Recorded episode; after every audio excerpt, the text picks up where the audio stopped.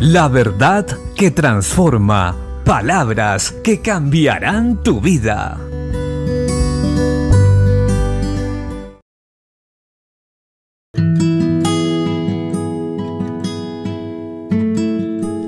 La Biblia dice en la Carta Universal de Santiago capítulo 1 verso 21 en adelante, por lo cual, desechando toda inmundicia y abundancia de malicia, recibid con mansedumbre la palabra implantada, la cual puede salvar vuestras almas.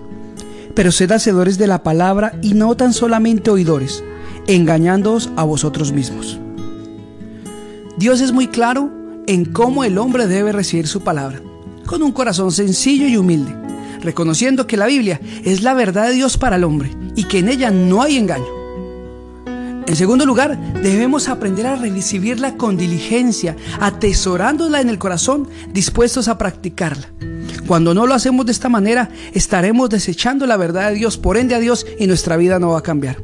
Y este es el problema hoy en día de muchos creyentes, que siguen estancados en pecados, en conductas, y no pueden salir de ahí porque van, escuchan la palabra de Dios, pero no para guardarla. Solo se siente bien una, dos horas, el tiempo que dure la predicación o el culto. Salen de ahí y se les olvida lo que se les ha sido enseñado.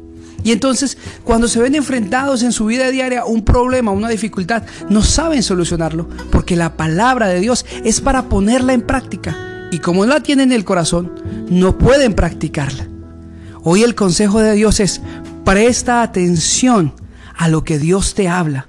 Guárdalo y atesóralo en tu corazón y ponlo en práctica si quieres que tu vida mejore, cambie y sea realmente un reflejo de la gloria de Dios aquí en la tierra.